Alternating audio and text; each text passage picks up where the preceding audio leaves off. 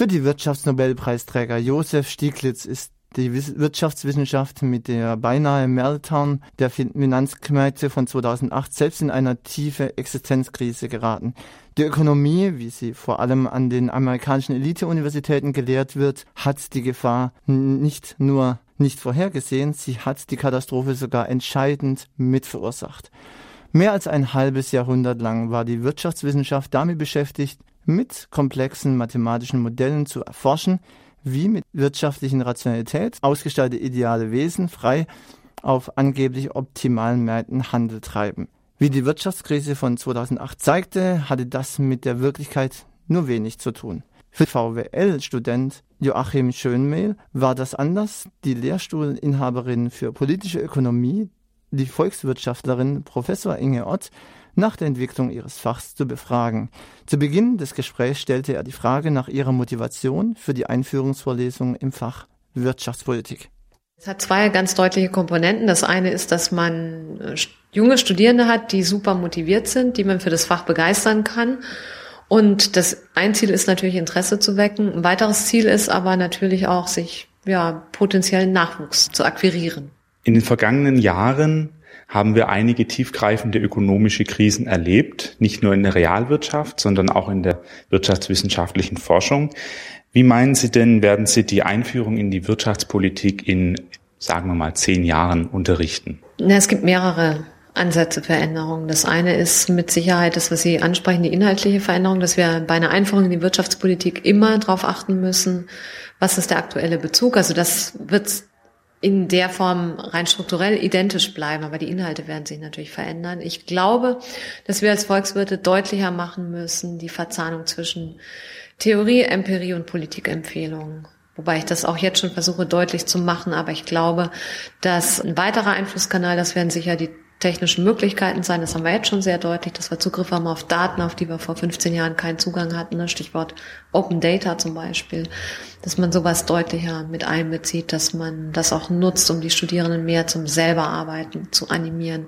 Einfach weil sie selber jetzt auch mit Ressourcen dann umgehen werden können, auf die es heute noch gar keinen Zugriff gibt. Ein Ingenieur kann das Versagen eines Bauteils mit seinen Methoden unter Belastung sehr genau vorhersagen.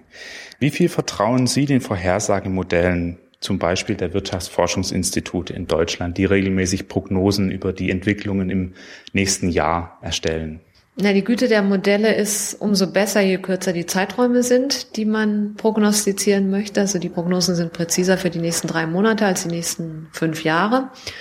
Die VWL hat extrem dazugelernt, auch gerade die Forschungsinstitute, die ja sehr stark mit dem Vorwurf konfrontiert wurden, ja, es taugt ja alles nichts, was ihr da so entwickelt. Tatsächlich ist es so, dass natürlich die Modelle nur das einbauen können, was an Wissen vorhanden ist und dann sicher auch bestmöglich auf Änderungen angepasst werden, aber ein exogener Schock, sowas wie 9-11 zum Beispiel, das kann kein Mensch vorhersehen, das können die Modelle nicht sehen. Insofern würde ich sagen, das ist keine Schwäche der Modelle. Wichtig ist trotz alledem, dass man systematisch einfließen lässt, was es an zusätzlichen Erkenntnissen gibt und dann to the best of our knowledge, wie wir gerne sagen, die weiterentwickelt und die Prognosen baut. Als Volkswirtschaftlerin, meinen Sie, die Mathematik ist der beste Weg zum Verständnis menschlichen Handelns? Und glauben Sie, dass sich die Lehre in Zukunft eher in Richtung einer Naturwissenschaft, wie es zurzeit schwerpunktmäßig gelehrt wird, oder einer Sozialwissenschaft entwickelt? Ich glaube, wir gehen deutlich wieder mehr Richtung Sozialwissenschaften. Also der Vorwurf war ja, dass wir zu formal sind, zu abstrakt die Modelle, viel zu harte Annahmen treffen, um in irgendeiner Form tatsächlich Realitätsbezug zu haben. Und es ist so, dass diese Kritik aufgegriffen wird, dass wir aber auch massiv davon profitieren, dass wir jetzt gestiegene Rechnerleistungsfähigkeit haben und erneut die verfügbaren Daten, was dazu führt, dass wir leichter veranschaulichen können, wie, wie die Zusammenhänge sind. Nichtsdestotrotz, denke ich, ist die Mathematik extrem hilfreich bei der ähm, Analyse von Gesamteffekten und um interagierende Effekte zu analysieren und auch um gegenläufige Effekte zu identifizieren, weil am Ende des Tages, das ist auch ein Satz, den Sie aus der Vorlesung kennen, ist viel, was wir machen, dass wir uns einen Gesamteffekt anschauen und uns überlegen, wie kann ich in die Teileffekte zerlegen. Und da hilft einfach die Mathematik extrem. Sie hilft als Anschauungsinstrument mit Hilfe von Simulationen extrem.